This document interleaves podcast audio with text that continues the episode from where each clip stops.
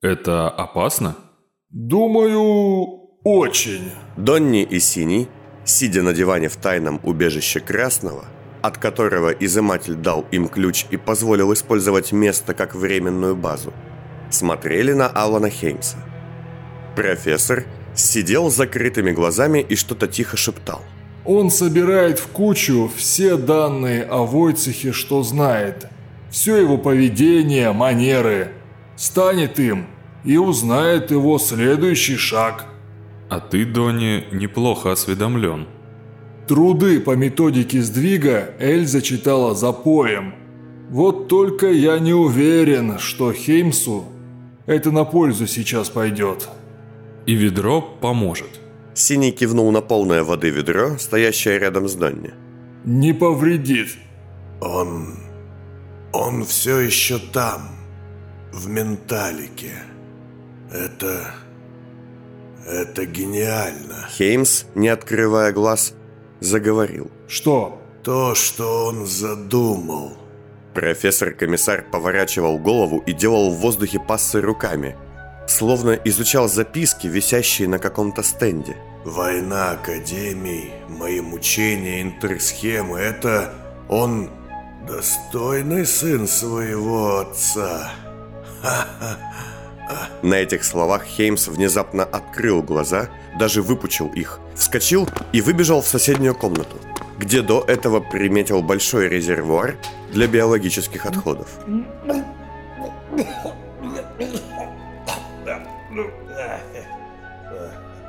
Вернувшись, он, отряхиваясь и надевая шляпу, уверенно кивнул Синему и Донне. Извините, стало мутно. Итак, моя теория о резаке полностью подтверждается. К тому же я знаю, где Энгл и знаю, как остановить визитера. Он окинул темное помещение, принадлежащее Красному, любопытным, но очень рассеянным взглядом, и продолжил. «Слушайте, занятные исследования здесь ведутся в этом вашем убежище. Только вот основанные на ошибках. Сейчас, после Войцеха, я это четко вижу. Профессор подошел к одному из столов, на котором лежало множество свежих записей, и стал вчитываться в заметки, оставленные красным. Хеймс, не сбивайся! Ну, что там? Донни, немного раздосадованный тем, что использование сдвига не оказалось чем-то внешне очень впечатляющим, и тем, что ведро не пригодилось, похлопал Хеймса по плечу, но тот лишь отмахнулся. Какие... Тут большой потенциал, но... Но слишком много неточностей. Внушение знакомства, подмечание деталей... Ох... Хеймс все же отошел от бумаг и, очень смущаясь, поглядел на сыщика. «Донни, мне... а, Мне надо вам кое-что сказать. Это об Эльзе». Он все еще горделиво полагает, что идея пришла к нему во сне. Или вы признались, быть может, сказали ему правду? Ты был неаккуратен, не заметил свидетеля. Кое-кто видел, как ты расправился с дружком. Так или иначе, но если он найдет тебя, он тебя убьет. А ты знаешь, что это в его силах. О, меньше всего бы я хотел встретиться с Аланом Хейнсом. Тук-тук, я ваш друг.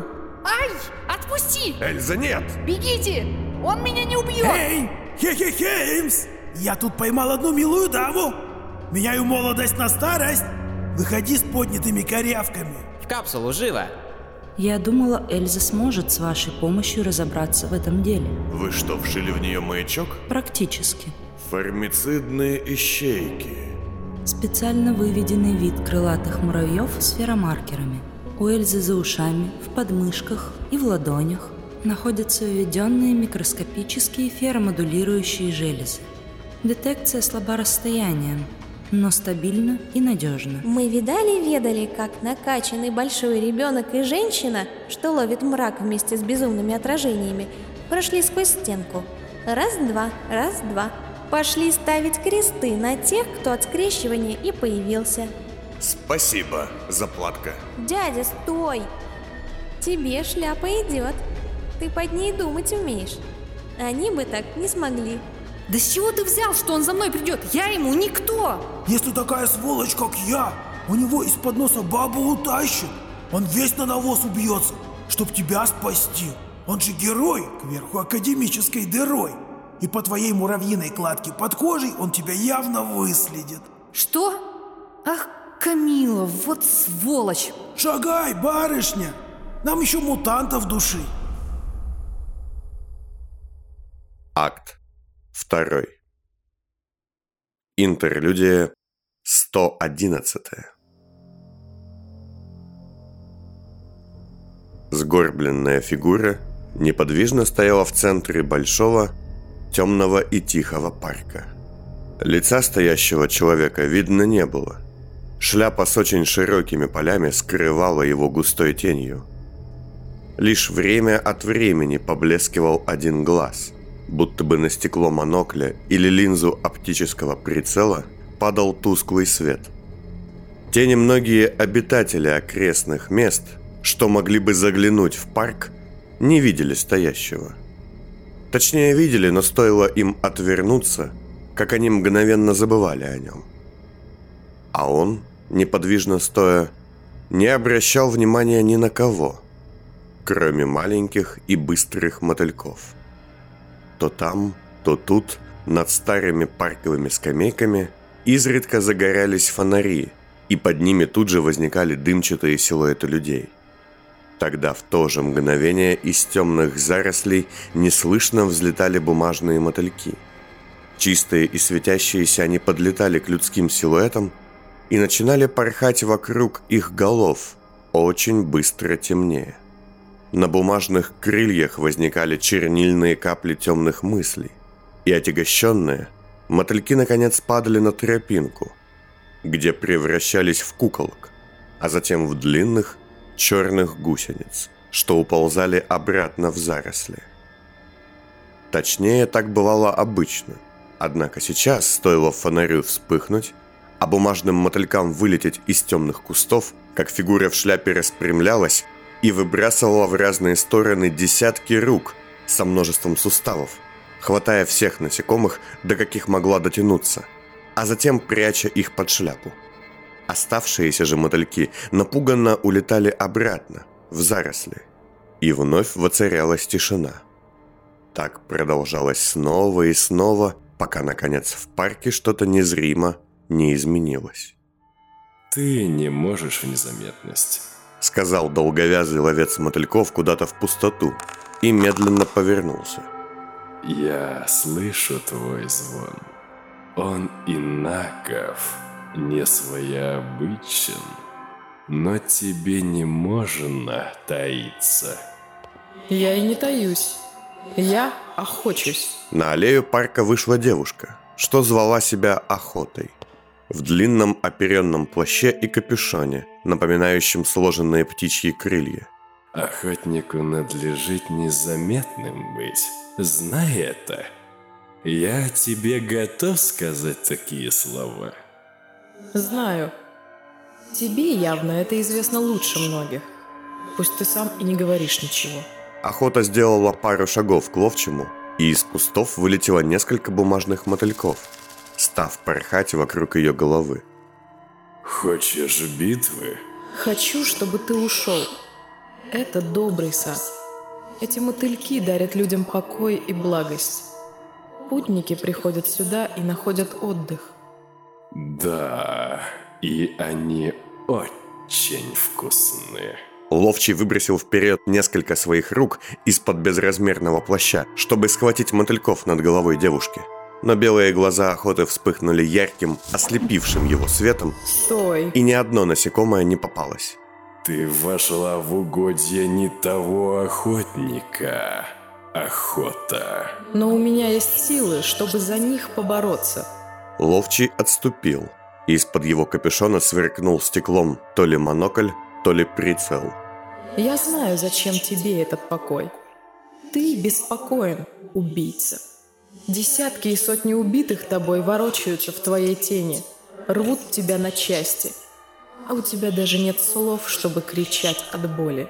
Это так. Я люблю чуждый покой делать своим. Ловчий улыбнулся со звуком, похожим на щелчки какого-то механизма. И на мгновение стали видны его зубы, выглядящие подобно гильзам. Но...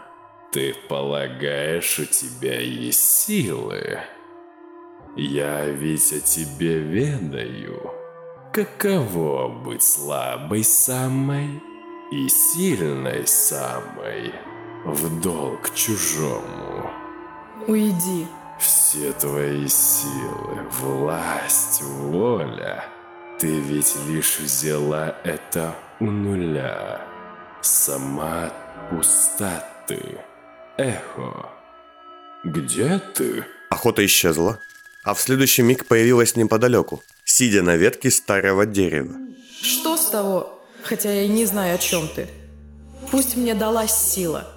Плакать теперь, не брать? Я не украла, не обманула за нее. И не просила даже. Просила. Я могу ныть и прибедняться, что мне досталось что-то чужое. Или могу взять это и сделать что-то нужное, лучшее. Она спрыгнула вниз, на миг став совой и, облетев ловчего, вновь обернулась человеком, садясь на лавку. Твой свет слепит, твой звон глушит. Носишься по нашей вотчине, пылаешь огнем, гасишь тьму. Защищаешь тех, кто недостоин защиты. Кто велел тебе быть спасителем? Эго? Ты ломаешь баланс. Я не верю в баланс, сказала охота, глядя на свои птичьи когти. Думаешь, так может быть? Все в жизни в балансе? Нет. Все в жизни в циклах и смещениях. Умирает одно, приходит иное. Баланс – это стабильность, а стабильность – это стагнация и смерть. В природе нет баланса. Виды сменяются, сезоны приходят и уходят. Иногда тишина, иногда ураган. Тот, кто хочет баланса, не хочет развития. То есть ты будущее?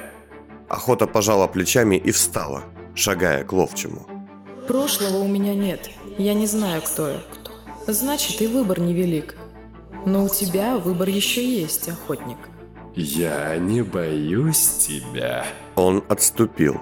Но я боюсь той воли, что есть у нее. Еще я очень не люблю шумные заведения. Ловчий поднял несколько своих рук и указал охоте за спину. Она осторожно обернулась и увидела белую мраморную дверь, стоящую посреди парка. «Будь как скажешь, оставлю это место. Покой найти можно и не здесь, а сейчас его тут и вовсе не будет. Тихой гибели тебе, охота», — сказал Ловчий и зашагал прочь из парка.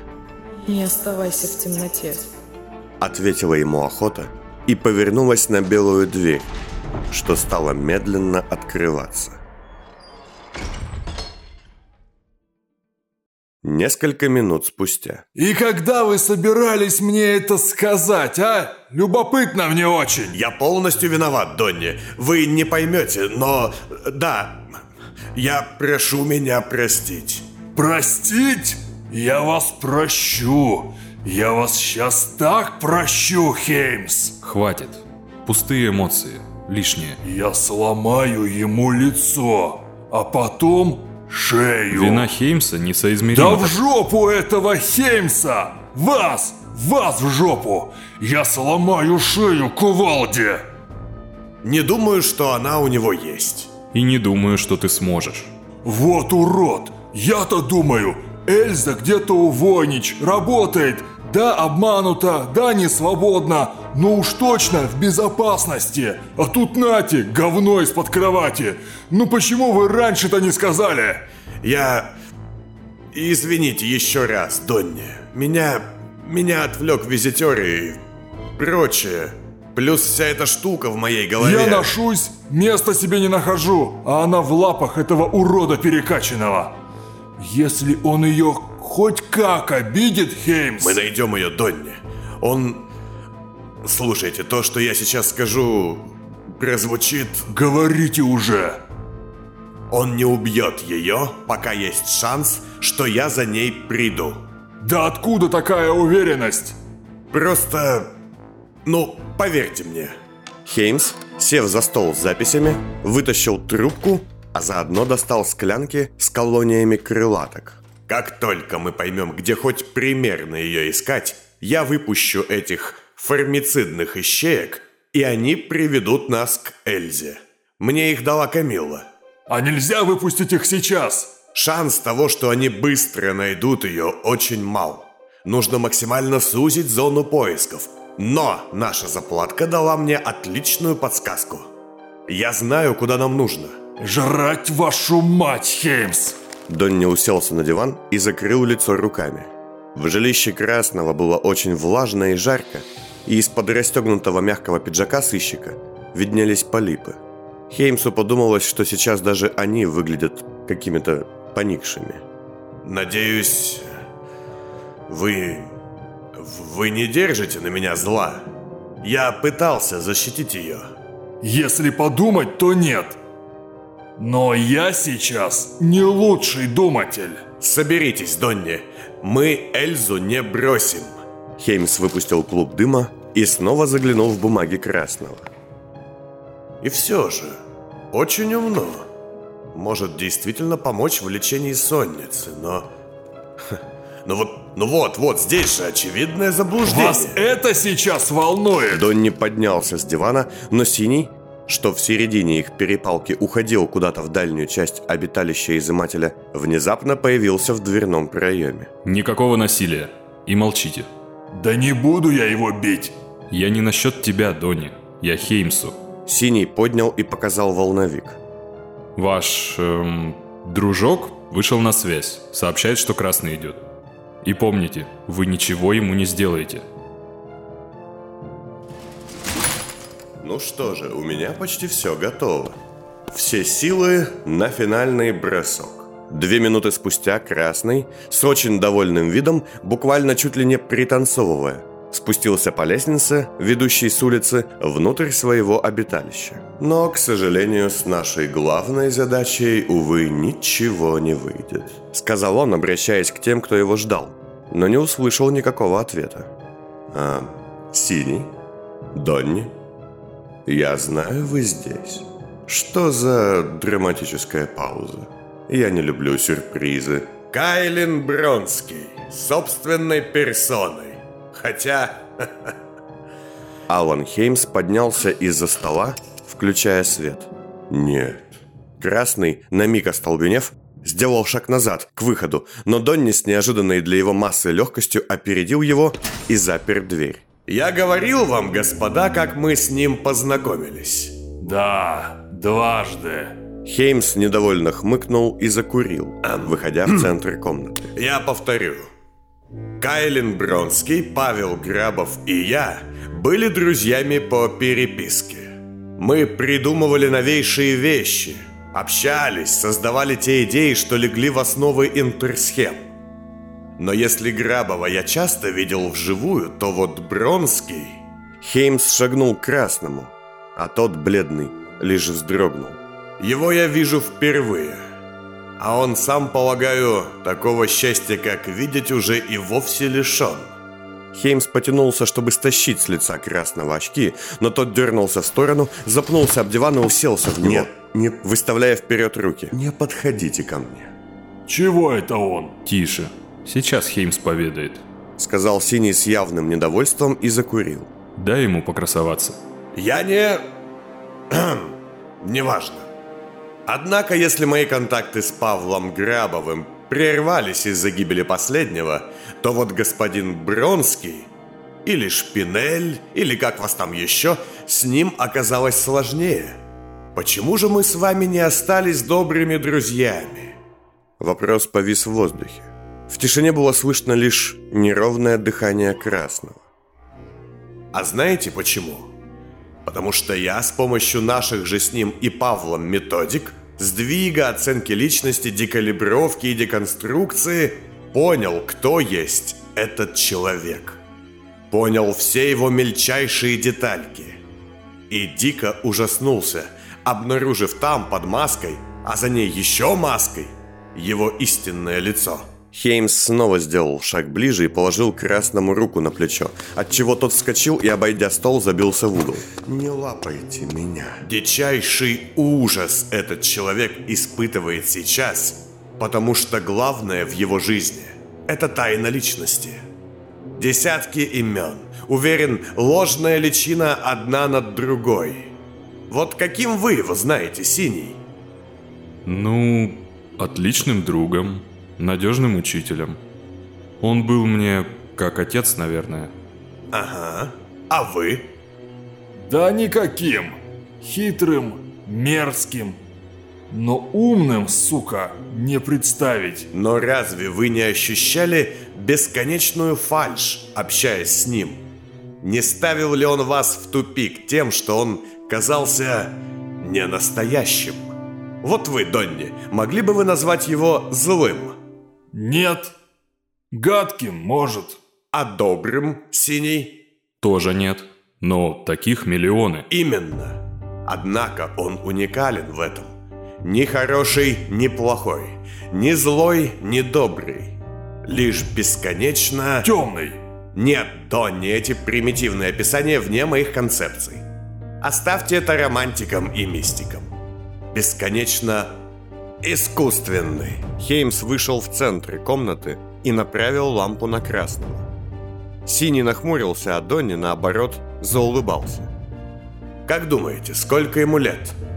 Ну, не знаю, лет 40.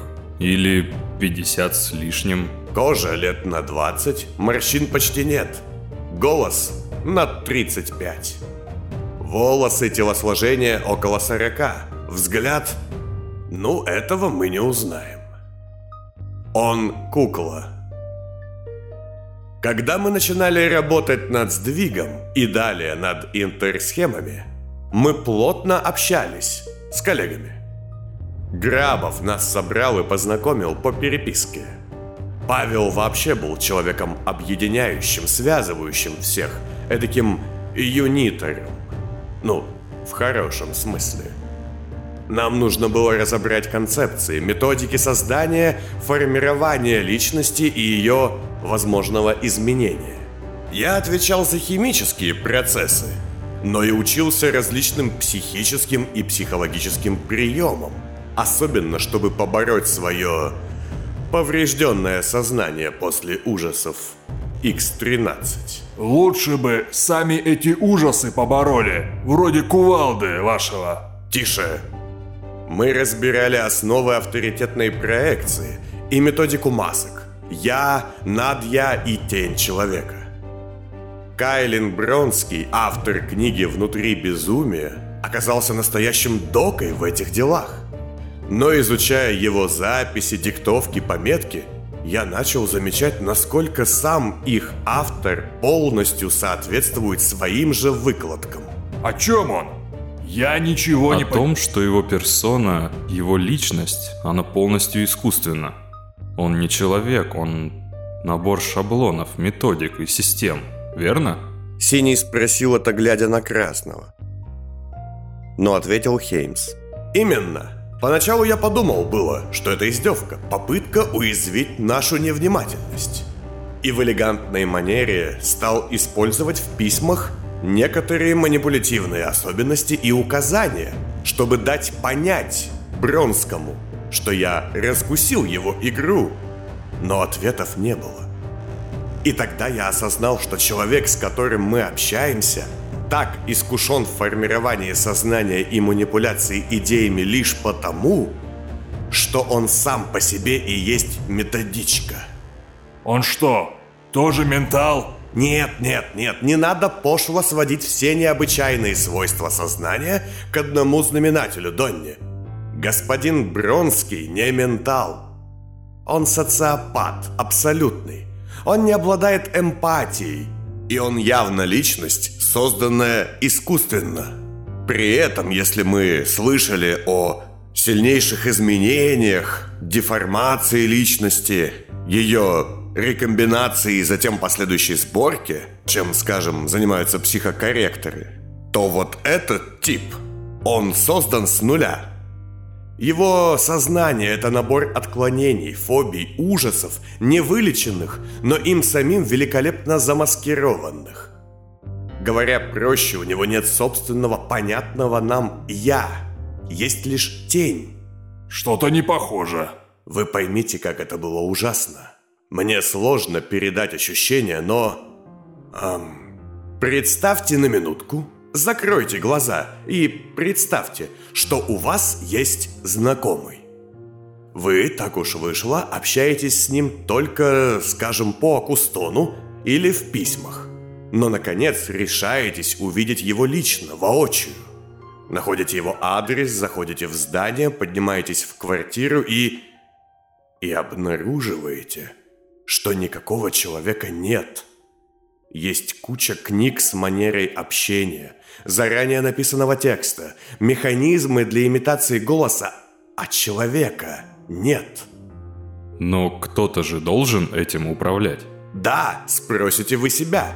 И обыскав квартиру, узнаете, что никто никогда в ней не жил. Я был в ужасе, Кайлин. Но ведь это не ваше имя, верно? Я находил документы о Кайлине Бронском, полноватом степняке из Гориса. Исчез с полной подменой всех данных и бумаг. Вы заняли его место. И Аполеон Шпинель, да? Врач из Караха, тоже исчезнувший. Вас нет, не было никогда. Ваш коллега Синий называл свое настоящее имя, которое он скрывает за прозвищем, а вы, даже ваши настоящие имена, не настоящие. Мне жутко. Не скажу, что я удивлен, но жутко. Ты поэтому, Хеймс, его так ненавидишь? Нет, не поэтому. Поэтому он ненавидит меня. Так ведь? О, как мило вы звучите, когда строите из себя знатока человеческих эмоций и поступков, Хеймс. Нет, я не знаток их. Я знаток ваших эмоций и поступков.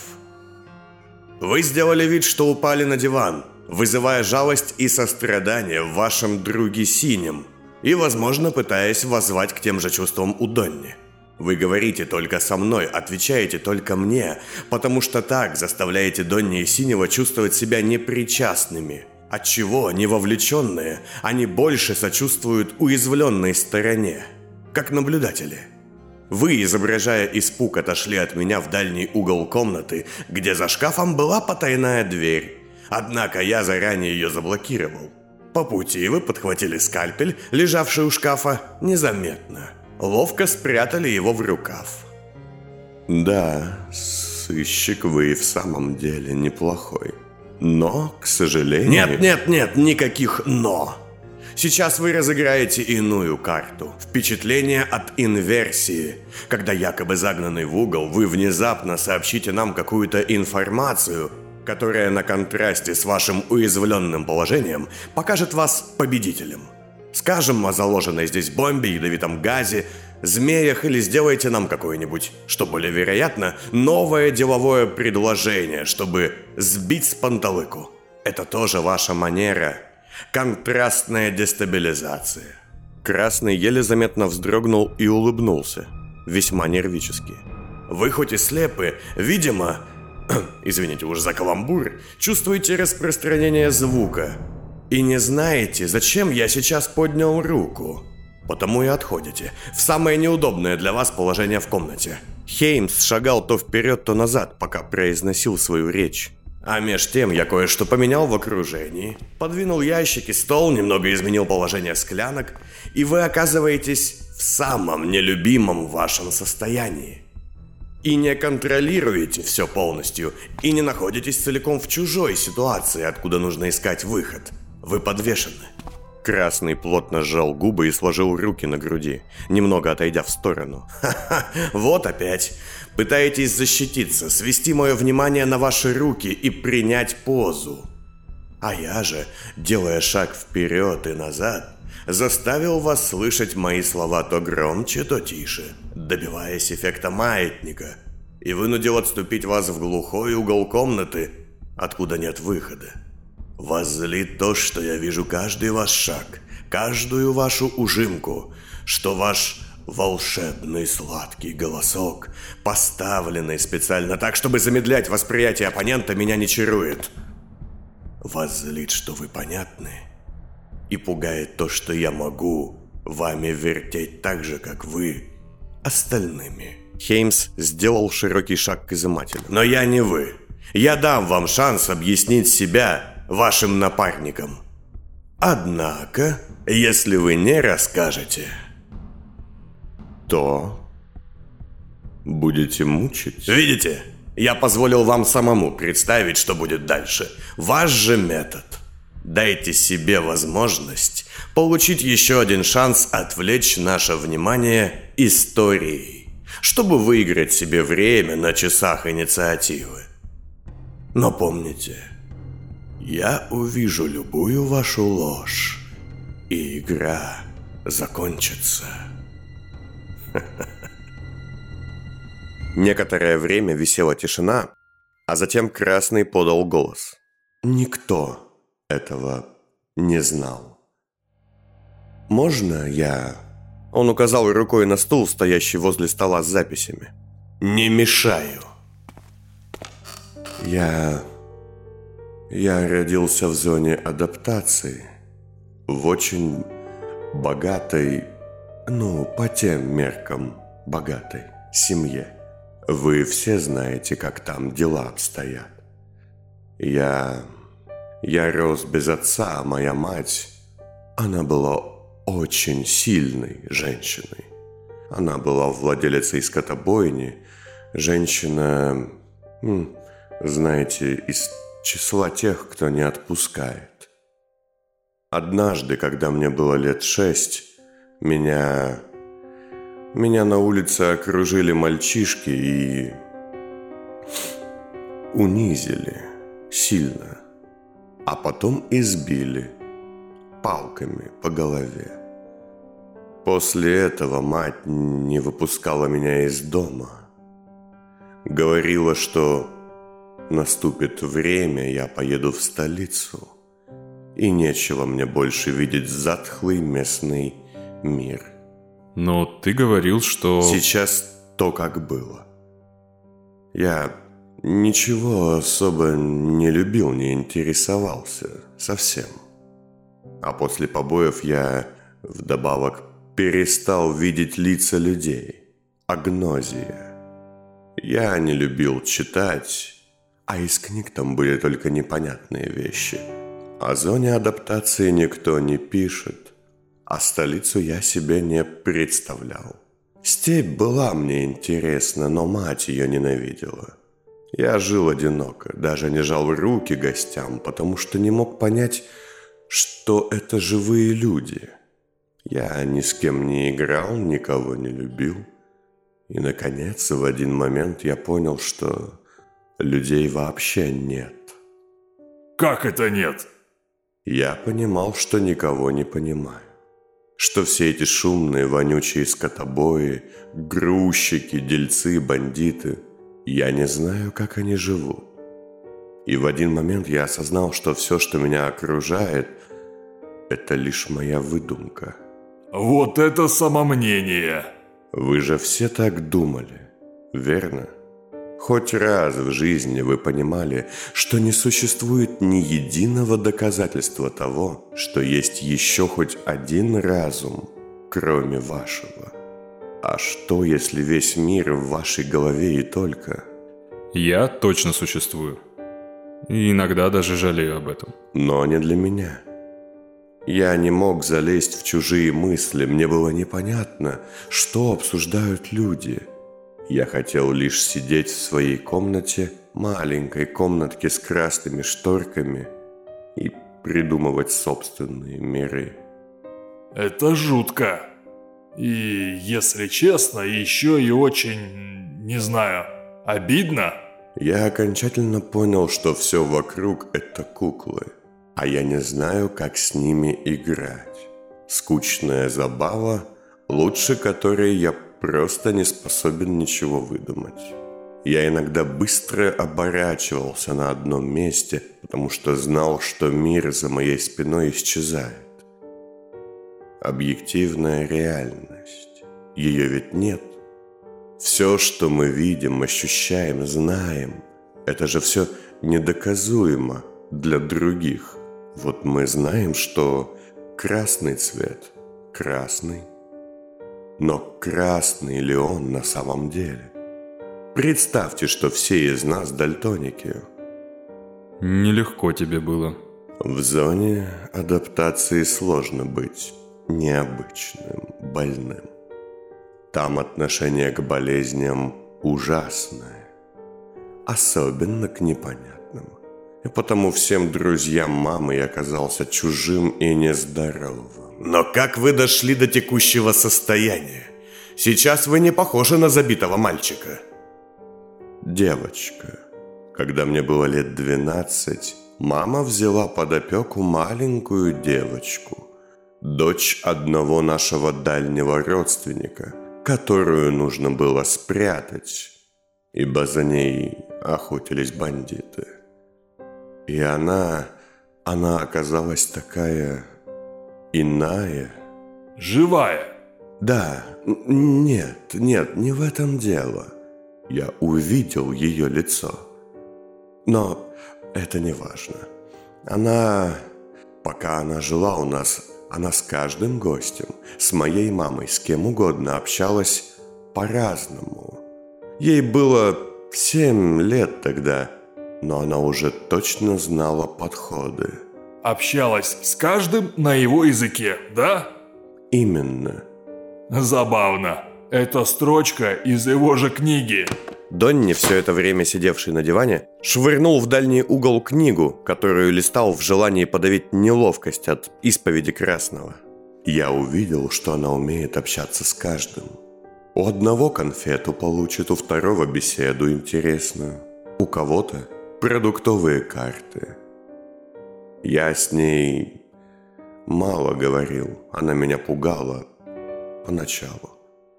Но однажды я все же спросил у нее, как она так хорошо понимает людей. И что она ответила? Она сказала, что не понимает их. И что и мне не нужно их понимать. Нужно лишь опознать, из чего они сделаны. И тогда я стал учиться этому. У вас неплохо вышло. Вы были единственным, Хеймс, кто меня понял. Единственным, кто осознал, что для меня людей не существовало. Не существует и поныне. Нет, это не так. Когда я... Когда я стал тем, кто я есть, когда я научился изымать таланты и навыки, касаться людей, их сознания, все изменилось. И только благодаря той самой девочке. Что?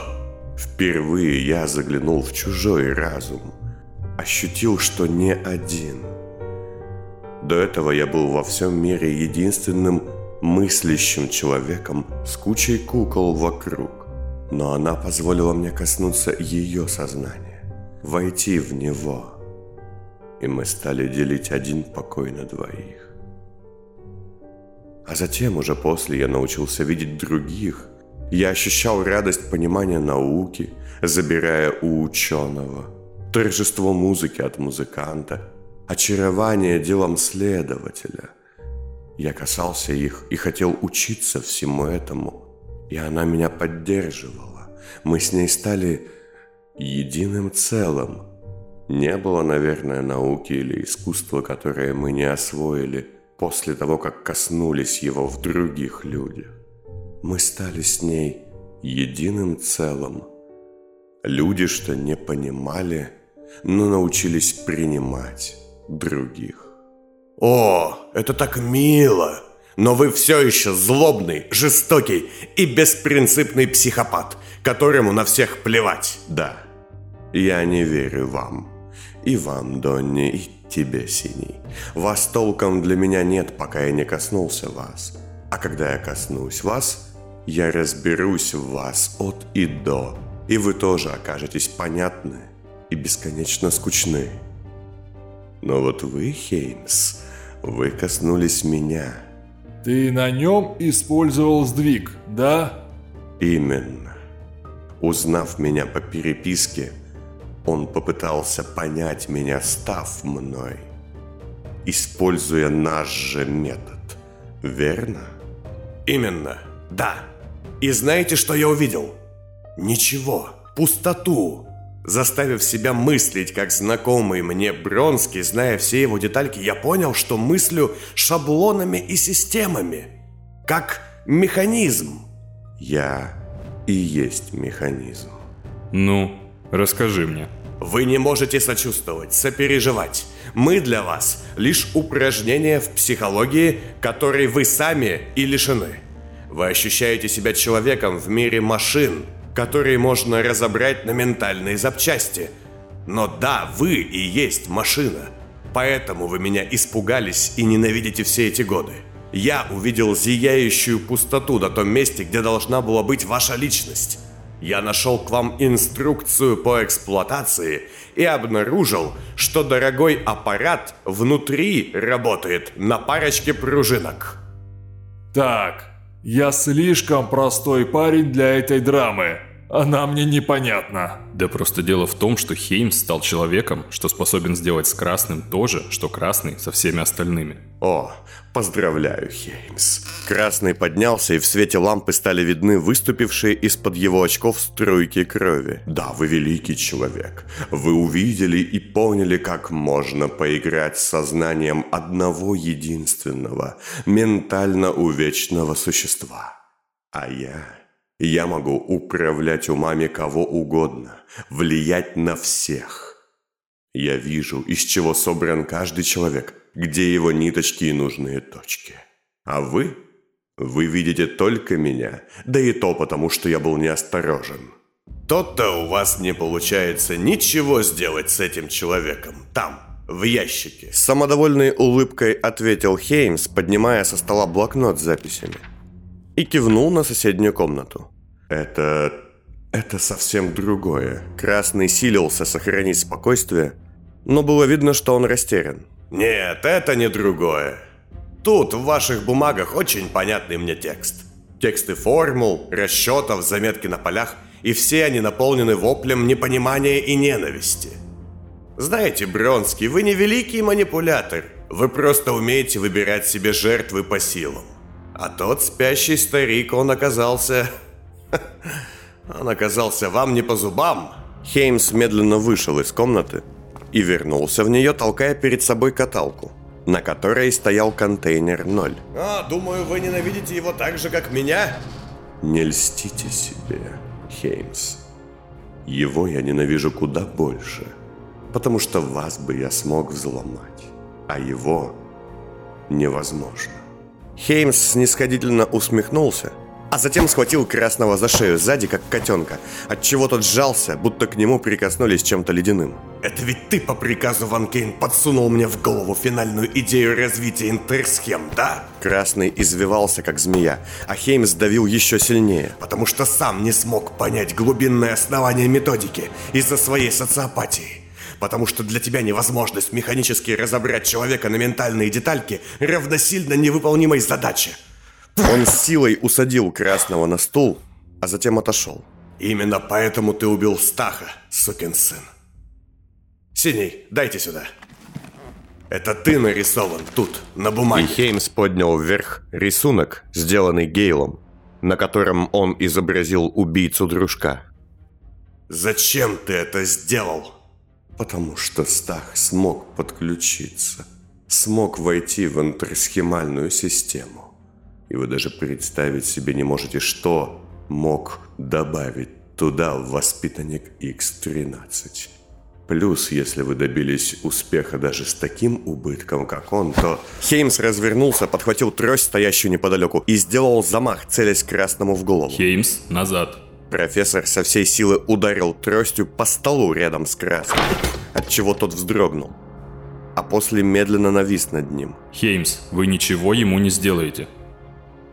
Я бы убил тебя, но мне от чего-то кажется, что ты не можешь осознать смерть. Ты ведь не знаешь, что такое друг, что такое сочувствие. Ты все еще тот самый забитый маленький мальчик, только уже без мамы, который так и не понял, что люди – это не набор поведенческих шаблонов. Очень романтично, Хеймс. Сознание – это нечто большее. Красный поднялся, и Хеймс отступил назад, глядя на него сверху вниз. Но вам меня, к сожалению, не разубедить. Следи за руками. Донни, помогите мне. Обернувшись, он постучал тростью по металлическому ящику со стариком внутри.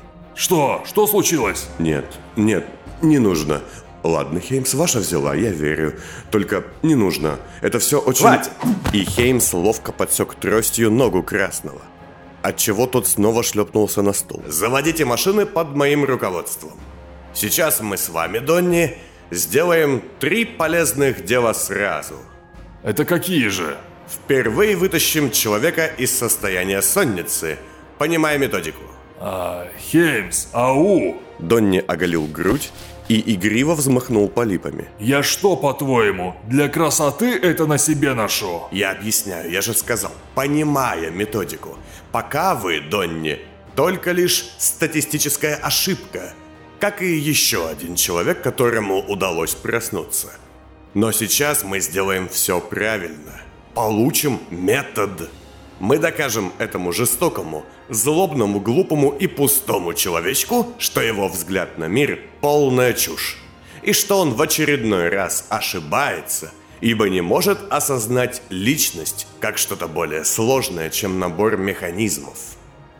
А третье? Хеймс, я прошу вас, вы не сможете. Разбудим и зададим вопросы одному из важнейших свидетелей и виновнику всех событий, сказал Хеймс и поднял крышку ящика. Адаму Карлу Мэнсу.